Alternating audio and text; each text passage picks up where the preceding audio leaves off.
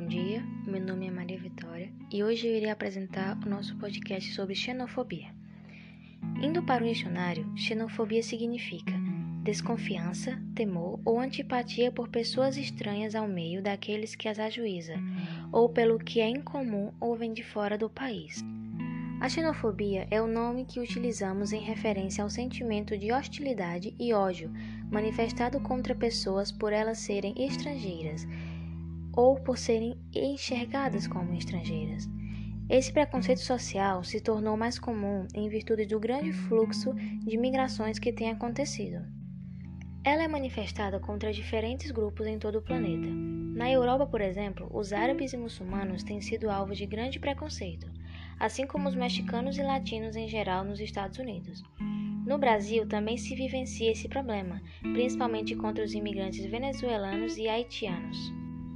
O ódio e repulsa que caracterizam a xenofobia estão geralmente relacionados com questões históricas, sociais, econômicas, culturais, religiosas, entre outras. A xenofobia sempre é o fruto do desconhecimento do outro e surge acompanhada de estereótipos que reforçam o preconceito sobre determinado grupo. Esse preconceito também pode ser acompanhado de etnocentrismo, a noção de que a própria cultura é superior à outra. Sobre a xenofobia no Brasil. Os brasileiros em muitas partes do mundo, principalmente na Europa e nos Estados Unidos, são vítimas da xenofobia e por isso são tratados de maneira preconceituosa. Mas essa realidade não impede que em nosso país também exista xenofobia contra outras pessoas. No Brasil, existem práticas da xenofobia contra estrangeiros, mas também contra brasileiros oriundos de diversas regiões do país. De modo geral, esse preconceito se manifesta muito contra pessoas das regiões Norte e Nordeste do Brasil. A xenofobia também está diretamente relacionada com o racismo, o preconceito contra pessoas por causa de suas características físicas, principalmente cor de sua pele. Isso é perceptível quando presenciamos pessoas de origens distintas recebendo um tratamento diferente por causa de sua aparência. Vamos a alguns comportamentos que podem ser considerados xenófobos. Primeiro, comentários discriminatórios, estereotipados ou desumanizantes.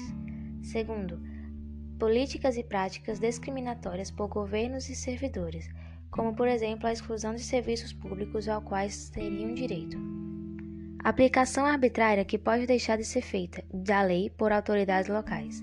Terceiro, ataques e assédios por agentes estatais de comum ocorrência principalmente no meio policial e por oficiais de imigração. Quarto, ameaças, intimidações e violência pública, incluindo agressões físicas, assassinatos, queima de bens pessoais, entre outros. Nesse momento, eu gostaria de ler o relato de Mohamed Ali, um refugiado sírio que foi alvo do crime de xenofobia aqui no Brasil. Abre aspas. Eu, Mohamed, sou esse rapaz que foi humilhado. Estou aqui faz três anos. Vim para o Brasil porque eles abriram as portas para todos os refugiados. Todos os meus amigos estão trabalhando. Estamos trabalhando arduamente. Estou muito sentido porque nunca pensei que isso pudesse acontecer comigo. Vim com amor porque os amigos sempre diziam que o Brasil aceita muito outras culturas e religiões e as pessoas são amáveis e todos os refugiados só procuram paz. Não sou terrorista. Se eu fosse, eu não estaria aqui. Estaria lá lutando como eles fazem. Fecha aspas. A xenofobia presente nesse caso foi uma frase dita, abre aspas, nosso país está sendo invadido por esses homens bombas que matam crianças, fecha aspas, disse o agressor em um discurso xenofóbico contra Mohammed Ali. Eu gostaria de finalizar esse podcast deixando para vocês um poema de Rodolfo Pamplona Filho, intitulado Xenofobia. A raiz da xenofobia é o medo de se perder, do tipo de amor e simpatia que o mundo não quer ver. É um clichê através dos anos, desde o início dos tempos, que quanto mais seres encontramos, mais nos isolemos. A história não se cansa de ver o ódio aberto a quem se arrisca na dança de um papel outrora incerto. O universo está repleto de histórias de amantes que não ficam por completo só por ser de lugares distantes. Romeu e Julieta, como exemplo, é a pior história do universo do homem pois em vez de celebrar um tempo de amor entre desiguais no nome, consagra sua derrota como se fosse a forma de paz para a única resposta da busca por algo a mais. Por que ter medo de olhar para o lado? Por que ter ódio do diferente? Somente pelo temor escancarado, virtual ou evidente. de ser contaminado por uma forma influente de pensar, de crer, de amar ou de ser. A melhor forma de combater o preconceito à outra crença é se misturar a não poder, até não perceber a diferença. O meio perfeito de terminar por completo a discriminação é não ter medo de buscar a pura e simples miscigenação. Agora fica cada um de nós pensar sobre nossos atos e vamos aprender a conviver com o diferente, porque se nós todos fôssemos iguais, qual seria o sentido de viver aqui? Figurinha repetida, gente, não impressiona ninguém.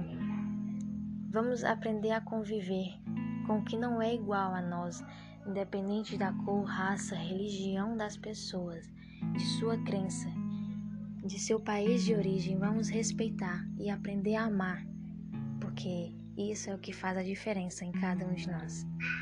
Espero que tenham gostado. Tenham um bom dia.